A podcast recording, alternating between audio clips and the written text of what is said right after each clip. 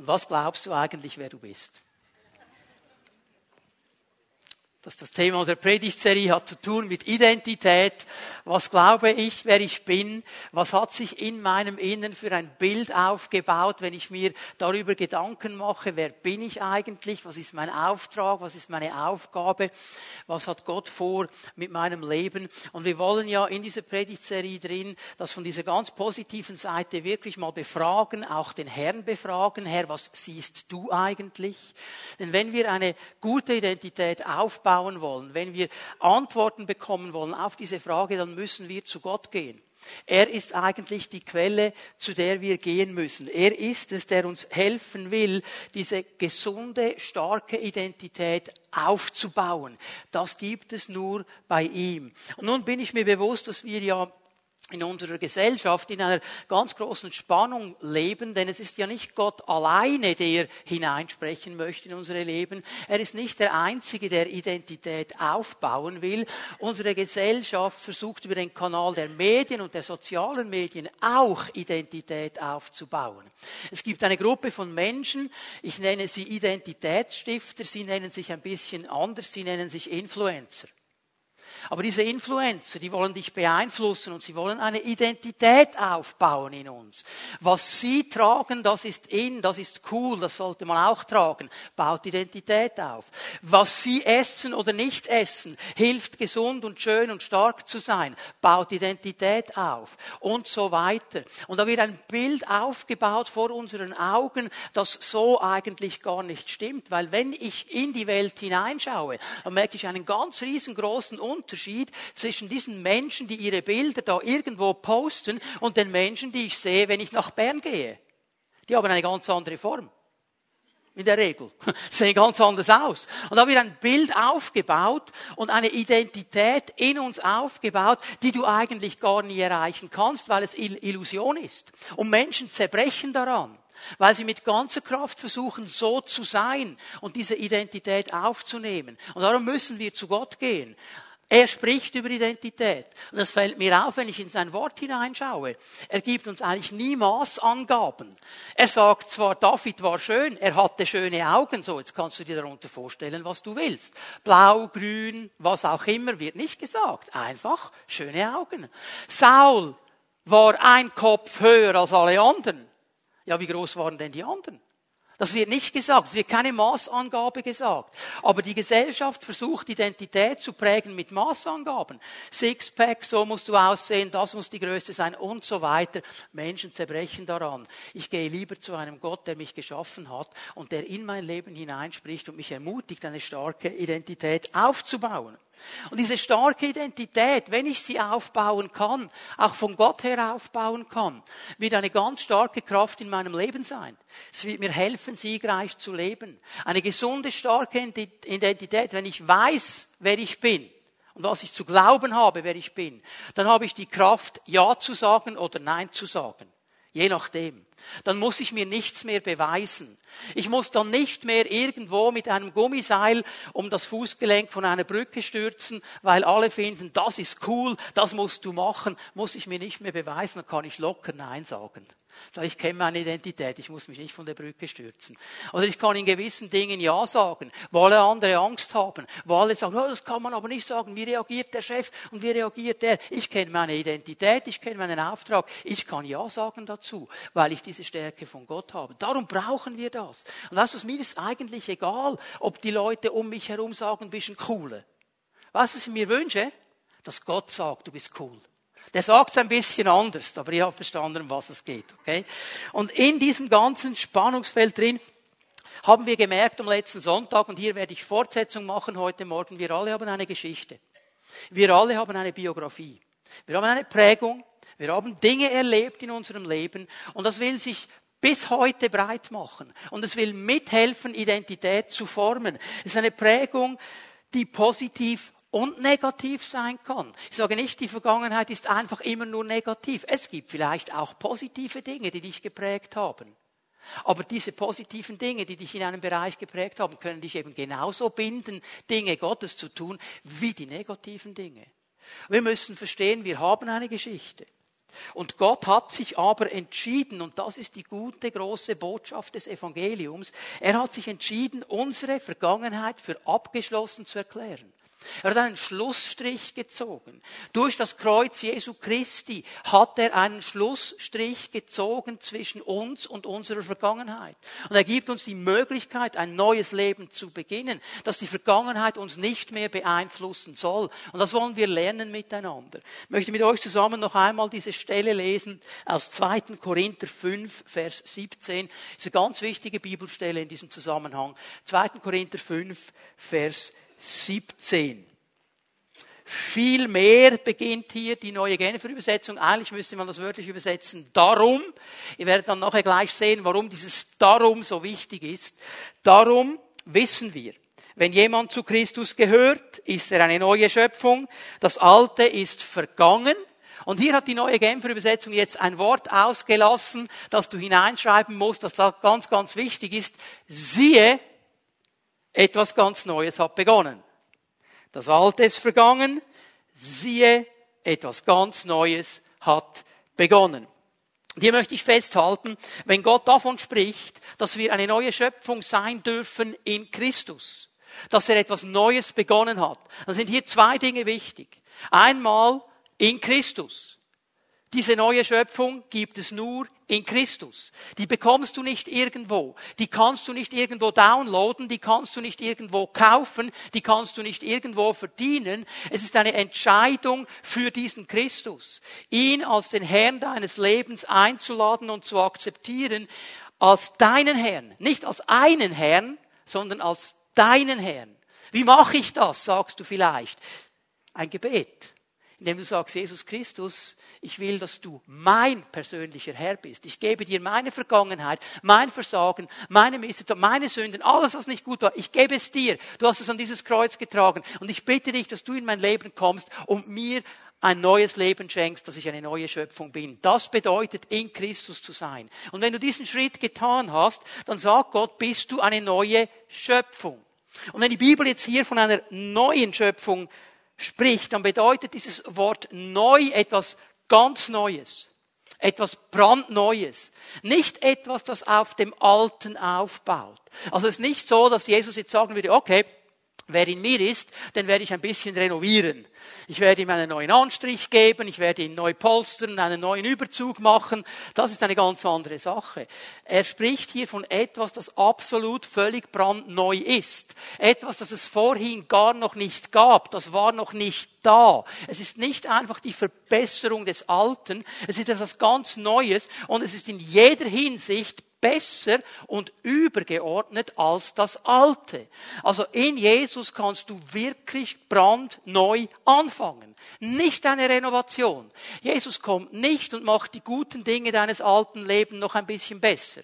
Er gibt dir ein ganz neues Leben. Es ist wichtig, dass wir das verstehen. Bei Jesus kannst du wirklich neu durchstarten. Darüber haben wir am letzten Sonntag uns Gedanken gemacht und ich möchte heute Morgen dieses Thema ein bisschen verlängern indem ich auf zwei Fragen eingehe.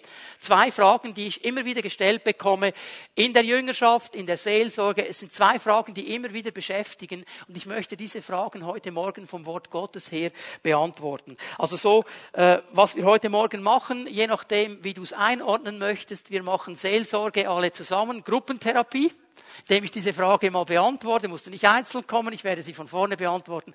Wir machen Jüngerschaftsgruppentherapie, wir beantworten diese Frage. Und die erste Frage, ja, aber wie viel Auswirkung hat denn meine Vergangenheit noch? Wie viel Auswirkung hat denn meine Vergangenheit noch? Das ist eine brandheiße Frage. Und warum wird diese Frage gestellt? Ich möchte Sie verstehen, warum diese Frage gestellt wird. Weil wir alle in einer Spannung leben, in der Spannung zwischen Glauben und Erleben. Glauben und Erleben. Ja, du sagst, okay, die Bibel sagt, ich bin eine neue Schöpfung. Glaube ich irgendwie schon. Aber meine Vergangenheit, von der die Bibel sagt, sie sei vorbei, die holt mich immer wieder ein. Die prägt mich immer noch. Also ich glaube zwar etwas, aber auf der anderen Seite erlebe ich etwas. Wie bringe ich das jetzt zusammen? Also offensichtlich stimmt das so doch nicht ganz. Wir versuchen, diese Frage zu beantworten? Und der einfachste Weg, äh, eine Frage zu beantworten ist, wenn du eine Gegenfrage stellst. Wie viel Auswirkung lässt du zu? Wie viel Auswirkung lässt du zu? Ich werde gleich erklären, was ich damit meine. Lesen diese Stelle noch einmal, 2. Korinther 5, Vers 17. Darum wissen wir, wenn jemand zu Christus gehört, ist er eine neue Schöpfung. Das Alte ist vergangen, siehe, etwas ganz Neues hat begonnen. Und ich halte hier noch einmal fest. Gott sagt hier ganz klar, die Vergangenheit ist abgeschlossen. Aus meiner Sicht, von Gottes Perspektive her, ist die Vergangenheit abgeschlossen. Obwohl ich als Mensch mich an meine Vergangenheit erinnern kann, ich kann mich an die positiven Dinge und an die negativen Dinge erinnern, weil ich die Fähigkeit habe, zurückzudenken und logisch zu überlegen. Und trotzdem sagt der Herr, aber von meiner Sicht her, aus meiner Warte, ist die Vergangenheit abgeschlossen. Und ich habe euch am letzten Sonntag gesagt, immer dann, wenn Paulus über diese Dinge spricht, dann spricht er mit dem Bild eines Richters, eines Gerichtssaals. Und auch hier sagt er eigentlich, Gott als der höchste Richter des ganzen Universums, er hat ein Rechtsurteil gefällt. Und dieses Urteil ist rechtlich verbindlich. Und er hat gesagt, die Vergangenheit ist abgeschlossen. Die Vergangenheit hat kein Anrecht mehr. Die Vergangenheit ist vorbei. Aber wieso kann er als Richter des Universums das überhaupt so sagen? Und wir wissen ja alle, ein Richter sollte Fakten haben, um zu beurteilen. Und jetzt zeige ich euch, auf welche Fakten Gott sich hier beruft. Du kannst zu 2. Korinther 5 gehen, zu den Versen 14 und 15. Und jetzt habe ich vorhin gesagt, Vers 17 beginnt mit darum. Und wenn darum steht, dann muss irgendwo ein Warum sein. Und das Warum steht in diesen beiden Versen. Und das sind die Fakten, auf die Gott sich als Richter hier beruft. Ich lese mal Vers 14 und 15. Bei allem ist das, was uns antreibt, die Liebe von Christus. Wir sind nämlich überzeugt, wenn einer für alle gestorben ist, dann sind alle gestorben. Und er ist deshalb für alle gestorben, damit die, die leben, nicht länger für sich selbst leben, sondern für den, der für sie gestorben und zu neuem Leben erweckt worden ist. In diesen beiden Versen hat der Richter des Universums zwei wichtige Fakten, die er betont. Er betont in Vers 14, Christus ist am Kreuz für uns alle gestorben. Er ist für uns gestorben. Hier möchte ich festhalten, Christus ist nicht für sich gestorben. Er hätte nicht ans Kreuz gehen müssen. Jesus ist der einzige Mensch, der eine gute Vergangenheit hat. Er hat in seiner Vergangenheit keine negativen Elemente. Er hat in seiner Vergangenheit keine Missetat. Er hat in seiner Vergangenheit keinen Betrug. Er hat kein Versagen. Er ist das einzige Wesen im ganzen Universum, das eine gute Vergangenheit hat. Er hätte nicht ans Kreuz gehen müssen für sich. Meine Vergangenheit, deine Vergangenheit, ganz andere Sache. Und diese Vergangenheit, unsere Vergangenheit, hat Christus auf sich genommen, als der Einzige, der dieses Opferlamm sein konnte. Und er hat sie getragen. Und in diesem Sinne ist er eben nicht für sich gestorben, sondern für uns. Und was wir brauchen hier, ist diese starke Identifikation mit ihm dass wir verstehen, eigentlich hätte ich an dieses Kreuz geschlagen werden müssen. Das wäre eigentlich mein Platz gewesen. Aber Christus ist für mich an dieses Kreuz gegangen und ich identifiziere mich völlig mit ihm. Wenn er gestorben ist, bin ich gestorben. Und es fällt mir auf, dass wir Christen meistens sehr große Mühe haben, uns mit diesem Christus so zu identifizieren, dass er für uns ans Kreuz gegangen ist. Wir glauben das schon. Aber hey, was bedeutet Identifikation? Ich möchte euch mal ein bisschen zurücknehmen in der Zeit, als ich ein Teenager war.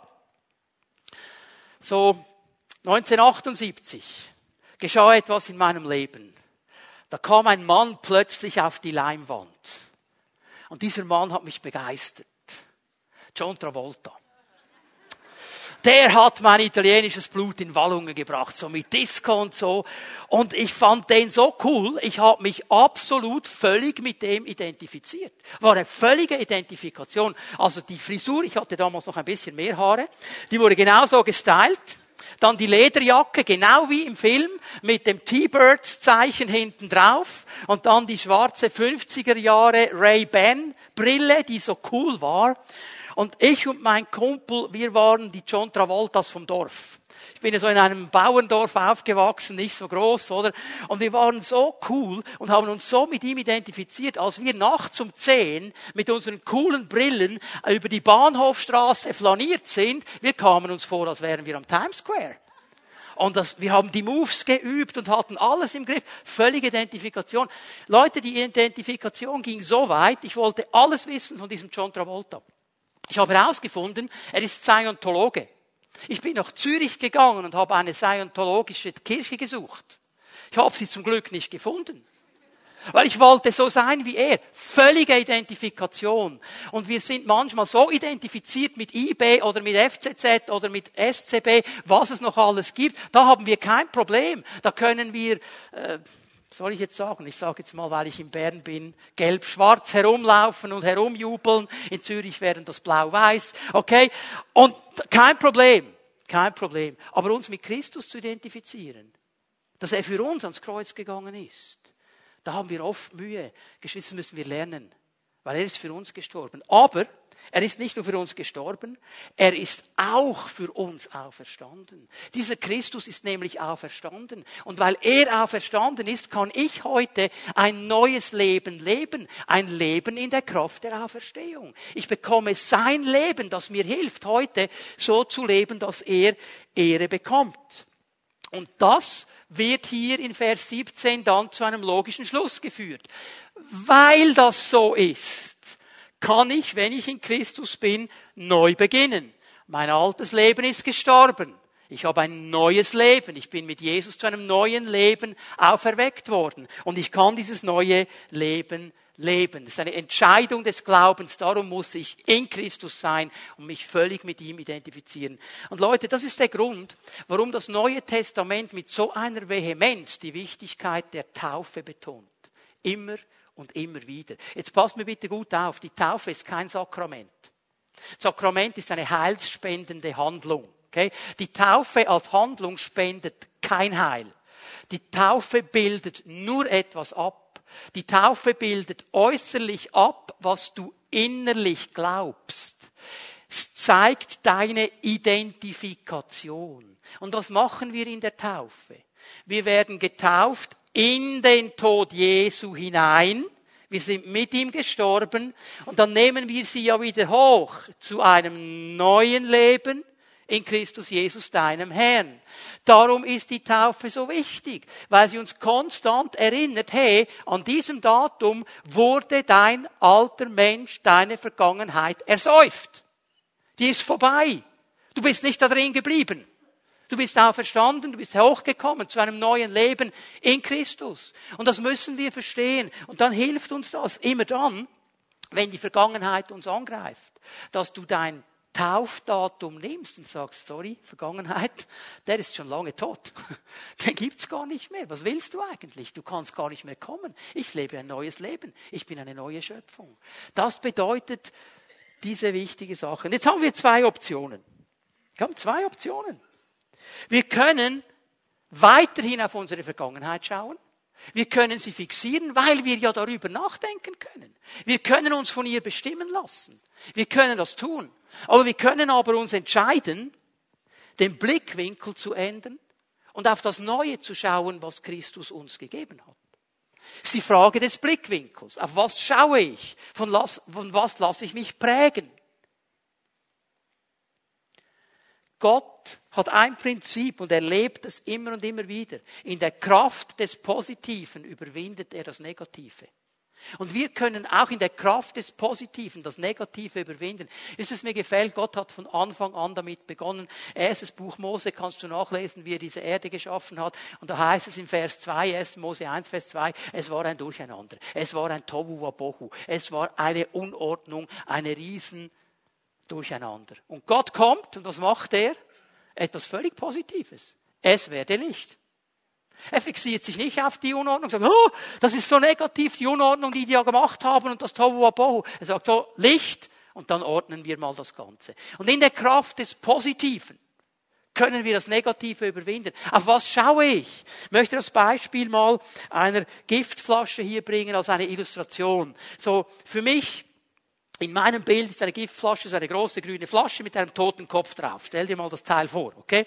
Jetzt kannst du diese Giftflasche nehmen. Und in dieser Giftflasche ist vielleicht das tödlichste Gift, das es gibt. Irgendein Nervengift, irgendetwas. Hat einen toten Kopf drauf. Jetzt, solange dieses Gift in dieser Flasche drin ist, macht das dir überhaupt gar nichts. Kann dir nichts anhaben. Es ist in der Flasche drin. Du kannst die Flasche anschauen, kein Problem. Solange das Gift drin ist, kein Problem. Jetzt, wenn du die Flasche aufschraubst, dir ein Glas einschenkst und es trinkst, dann buonasera. Das ist vorbei. Okay? Aber solange das drin ist in der Flasche, macht dir nicht. Ja, wie gehst du um mit deiner Vergangenheit? Es ist eine Giftflasche, mit der du immer herumspielst, ein bisschen aufmachst, ein bisschen schnupperst, probierst, ob es immer noch so giftig ist wie früher, oder es ist einfach eine Sache, sagst, interessiert mich nicht, brauche ich nicht, will ich nicht. Wie gehen wir mit diesen Dingen um? Wir müssen verstehen, dass Gott uns hier einen klaren Punkt gibt und sagt, hör auf, die Vergangenheit anzustarren und schau auf das Neue, schau auf das Gute, schau auf das Starke. Ich gebe euch hier eine wichtige Bibelstelle, 1. Petrus 1, Vers 18 und Vers 19.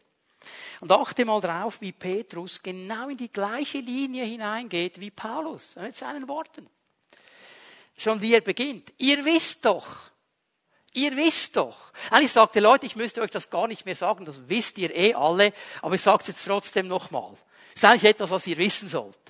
Ihr wisst doch, dass ihr freigekauft worden seid von dem sinn- und ziellosen Leben, das schon eure Vorfahren geführt haben. So die Art, wie Petrus die Vergangenheit beschreibt.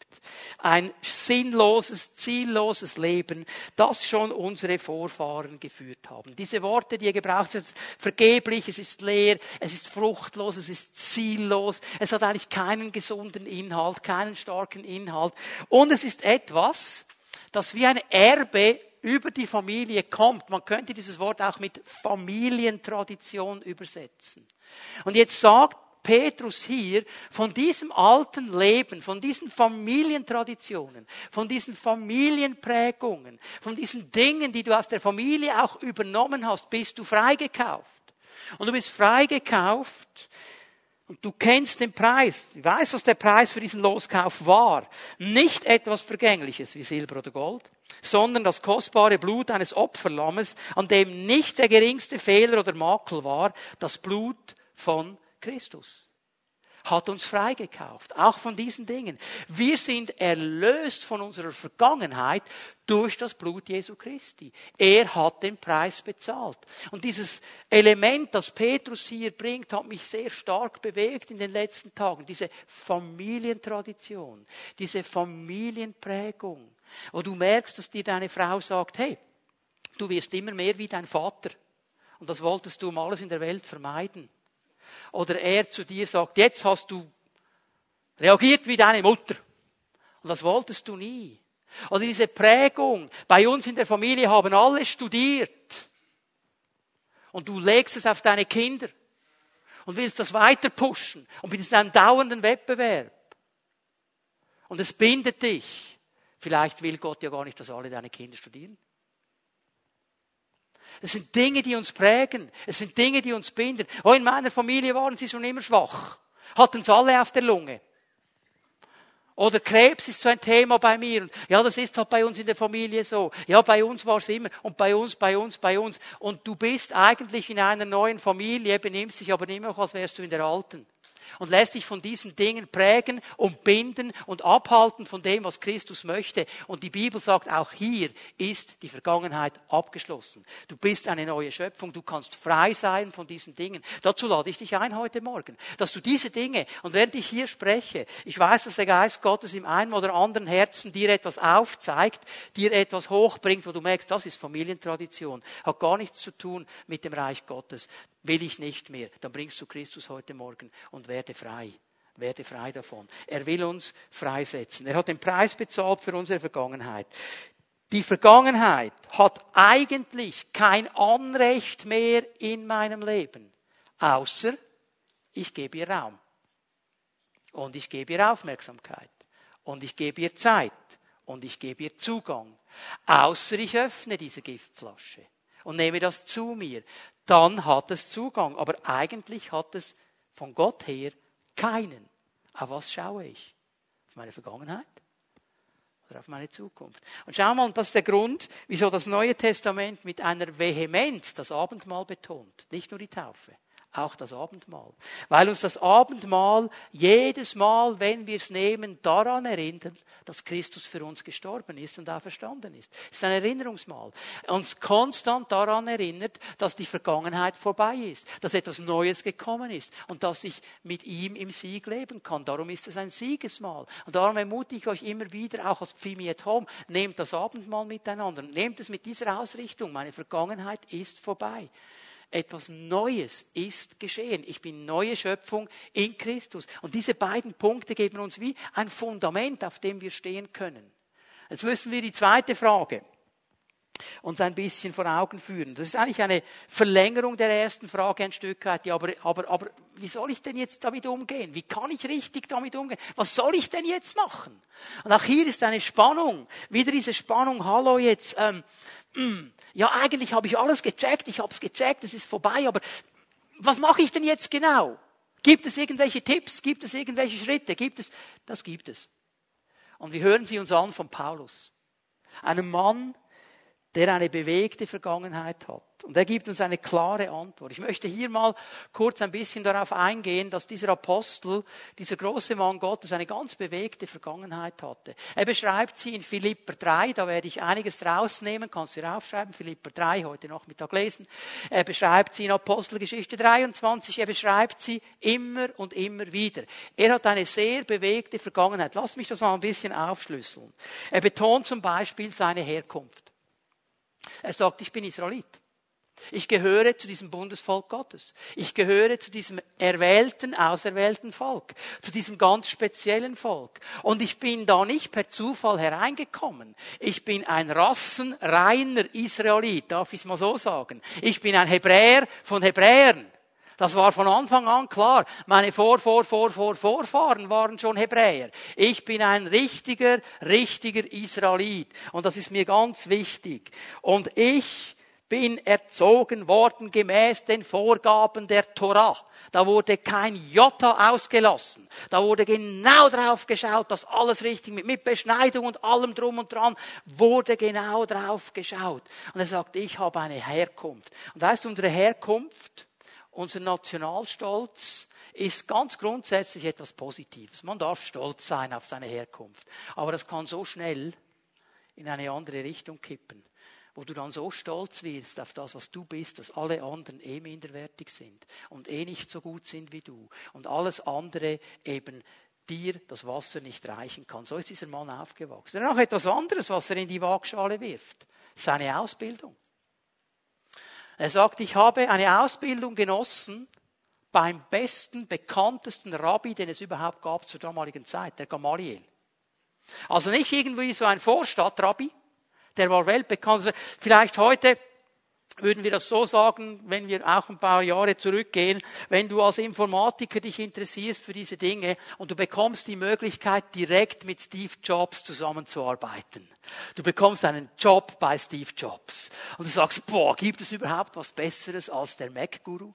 Gibt es überhaupt Besseres? Das ist absolut die Quelle. Ich bin am Top-Ort. Das ist die absolut Top-Ausbildung. Genauso konnte Paulus sagen, meine Ausbildung habe ich beim Top-Rabbi besucht. Und das toppe ich jetzt noch, sagt er. Und ich war nicht einfach nur einer, der sich interessiert hat für die Torah. Ich war ein Pharisäer.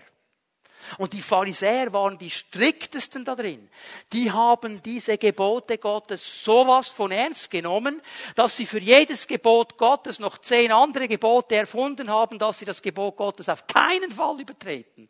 Also der war völlig extrem. Der hatte einen riesen Eifer für Gott. Der wollte nur eines in seinem Leben. Er wollte Gott gefallen. Er wollte mit ganzer Kraft alles hineinlegen, was er konnte, um diesen Gott zu gefallen. Seine Ausbildung. Und dann hat er noch einen Klecks in seinem Reinheft. Er hat die Gemeinde verfolgt. Das ist eigentlich eine logische Folge, oder? Von seiner ganzen Herkunft und von seiner ganzen Ausbildung. Weil er war davon überzeugt, dass was diese Christen machen, das ist nicht von Gott, das ist gegen Gott, das geht gegen das Gesetz. Und als dann an diesem Tag Stephanus gesteinigt wurde und die Leute seine Kleider zu den Füßen dieses Rabbi Sauls gelegt hatten, dann war das für ihn wie der Startpunkt einer Karriere, dass er anfing, die Gemeinde bis aufs Blut zu verfolgen. Dass dieser Mann der hat eine bewegende Vergangenheit. Positive, negative Elemente drin. Der hat eine Vergangenheit. Und er ist es, der uns jetzt hilft und Hinweise gibt, wie wir mit dieser Vergangenheit umgehen können.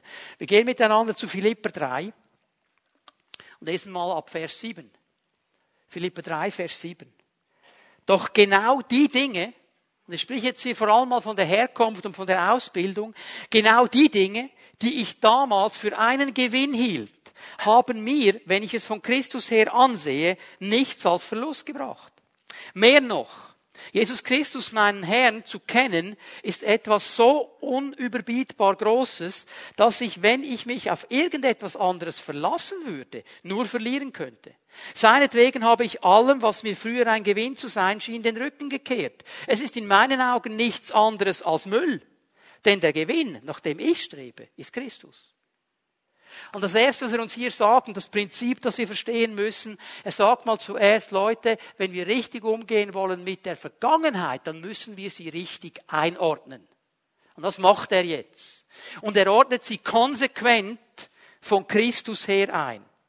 Wir müssen sie Christus gegenüberstellen. Hier ist Christus, zu ihm gehöre ich jetzt. Er hat mir neues Leben gegeben. Und meine Vergangenheit muss ich durch ihn anschauen. Und ich muss sie mit ihm und aus seinem Blickwinkel anschauen. Und darum betont er hier, meine Vergangenheit, das Gute und das Schlechte, sind verglichen mit Christus, mit dem, was ich heute habe, Müll, Abfall bringen nichts. Jetzt bitteschön. Die Ausbildung, die er hatte, war die Müll. Er hat sie gebraucht. Sie hat ihm auch genützt, als er dann dem Herrn gedient hat. Aber er sagt, von Christus aus gesehen ist sie Müll. Warum? In meinem alten Leben habe ich mir etwas auf meine Ausbildung angedacht. Ich, ich wurde stolz. Ich habe mich eingebildet. Das war meine Sache. Seht ihr, wer ich bin? Ich, Paulus, Hebräer von Hebräern, großer Theologe, große Ausbildung. Das war meine Identität. Ich habe eine neue, die heißt Christus. Und verglichen mit ihm ist das alles Müll. Heißt nicht, dass ich es nicht brauchen kann, aber es ist Müll. Bitte schön, geh jetzt hier nicht raus und sag, der Gemeindeleiter hat gesagt, Ausbildung ist Müll. Das habe ich nicht gesagt und Paulus hat es auch nicht gesagt. Okay? Aber verglichen mit Christus und wenn du dir etwas darauf einbildest, ist es Müll, ist es nichts wert, weil unsere Identität und unser neues Leben kommt von ihm. Und wir müssen das Alte in diesem Blickwinkel sehen. Manchmal muss ich ein bisschen schmunzeln, wenn ich Zeugnisse höre. Also eigentlich eine gute Sache, Zeugnisse sind gute Dinge. Wenn, wenn, ich dann höre, wie ein Mensch irgendwo Christus kennengelernt hat und mit ihm lebt, das freut mich und so. Er wurde geheilt und freigesetzt und so. Nur was ich manchmal merke, ist Folgendes. Da wird dann sehr breit und sehr genau erzählt, was alles schiefgelaufen ist. Die Sünde und die Sucht und die Krankheit und der Ehebruch und, und. Und das wird dann erklärt. Zehn Minuten, 15 Minuten lang. In den schillerndsten Bildern wird erklärt, wie da früher gelebt wurde. Und dann habe ich Christus kennengelernt und dann hat er mir ein neues Leben gegeben und jetzt gehe ich in die Gemeinde. Amen. Die Gewichtung stimmt hier nicht mehr. Okay? Die Vergangenheit wird so glorifiziert. Und das haben mir junge Leute, als ich damals ein bisschen jünger war und Jugileiter war, haben mir die Jungs, die in der Gemeinde aufgewachsen sind, die haben gesagt, wir fühlen uns minderwertig. Da habe ich gesagt, warum? Ja, weil all die Typen von der Straße, die sich bekehren mit dieser krassen Vergangenheit, wir waren immer in der Gemeinde. Da habe ich gesagt, hallo, spinne ich jetzt? Ich würde dir mein letztes Hemd und die Unterhosen geben, wenn ich die Dinge nicht hätte erleben müssen und von Anfang an in der Gemeinde gewesen wäre. Wir haben die Balance verloren und dann das Leben, da bin ich in der Gemeinde. Wir müssen viel mehr sagen, ich kann doch in zwei Sätzen sagen, ich war ein absoluter Drecksack. Punkt. Christus hat mich erlöst und jetzt lebe ich mit ihm und jetzt sage ich dir, was gelaufen ist und das und das und das und Halleluja. Amen. Ja, wie schauen wir es an? Das ist die große Frage. Und dann geht Paulus aber ein bisschen weiter. Vers 13 und 14. Nachdem wir richtig eingeordnet haben, von Christus her gesehen haben, Geschwister, ich bilde mir nicht ein, das Ziel schon erreicht zu haben. Nur schon diese Aussage. Dieser Mann weiß ganz genau, ich bin genauso unterwegs wie alle anderen auch. Wir sind nicht am Ziel. Keiner von uns hat das erreicht. Aber jeder von uns kann sich nach etwas ausstrecken. Er sagt, ich bin wie ihr unterwegs. Aber in diesem Prozess, in diesem Lernen, meine Vergangenheit immer wieder von Christus her zu sehen und richtig einzuordnen, mache ich jetzt Folgendes. Und jetzt kommen die wichtigen Dinge. Eins aber tue ich. Ich lasse das, was hinter mir liegt, bewusst zurück. Ich konzentriere mich völlig auf das, was vor mir liegt. Und ich laufe mit ganzer Kraft dem Ziel entgegen, um den Siegespreis zu bekommen, den Preis, der in der Teilhabe an der himmlischen Welt besteht, zu der uns Gott durch Jesus Christus berufen hat. In diesen beiden Versen gibt uns Paulus einen Aktionsplan, wie wir richtig mit der Vergangenheit umgehen sollen. Wir gehen Schritt für Schritt durch diesen Aktionsplan hindurch. Das erste, was er betont, eines aber. Er sagt, eines ist mir wichtig. Eines verfolge ich mit absoluter Entschiedenheit. Das ist mein ganz großes Ziel. Er hat diese eine Sache vor Augen. Und hier haben wir schon ein Problem, weil unsere Gesellschaft hat einen Zeitgeist, der ist multioptional. Für alles gibt es noch eine andere Möglichkeit. Man könnte das auch noch anders machen. Man könnte auch auf einem anderen Weg noch ans Ziel kommen. Und wir sind völlig multioptional. Und wir denken immer, boah, ich verpasse etwas, vielleicht gibt es noch einen besseren Weg, vielleicht gibt es noch einen einfacheren Weg. Und das führt dazu, dass die Verbindlichkeit leidet. Leute können nicht mehr langfristig Termine einhalten. Du lädst jemand ein, sagst, hey, wir machen ein Sommerfest, ich lade dich ein. Ja, weiß noch nicht, ob ich kommen kann. Warum kann er nicht kommen? Weil es könnte ja sein, dass in der Zwischenzeit, wo er dir zugesagt hat, noch eine kühnere Einladung kommen würde. Noch etwas lässigeres laufen würde. Noch eine andere Option kommen würde. Und dann kann er erst fünf Minuten vor Partybeginn sagen, ich komme oder komme nicht. Multioptional. Und Geschwister, das haben wir manchmal auch als Christen. Ja, vielleicht könnte ich noch, und ich könnte noch, und das, und das noch, und das noch. Und wir vergessen diese Klarheit. Und Paulus sagt, hey, hier bin ich nicht multioptional. Hier bin ich monooptional. Gibt's nur eines. Aber dieses eine, das tue ich. Das ist der zweite Schritt. Das tue ich. Und hier müssen wir ganz klar festhalten, er entscheidet sich ganz persönlich etwas zu tun. Und hier brauchen wir diese Balance zwischen Einsatz und Gnade und das müssen wir richtig einordnen. Ich stelle fest, Christen, die fallen oft auf einer Seite vom Wagen. Entweder versuchen sie alles, was sie können, aus eigener Kraft irgendwie zu erfüllen und andere, die sind einfach in der Gnade. Sagen, ja, ist easy, Herr.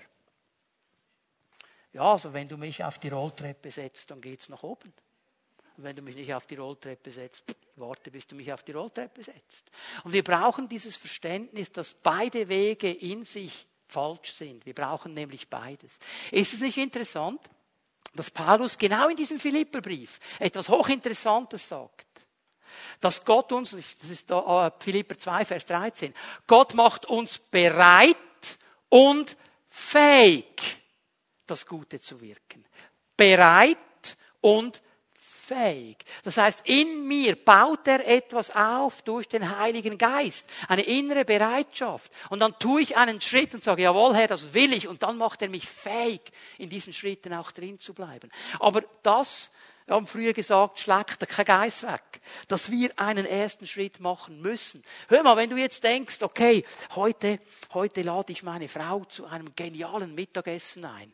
Du hast hoffentlich diesen Entschluss nicht während der Predigt gefasst, schon vorher.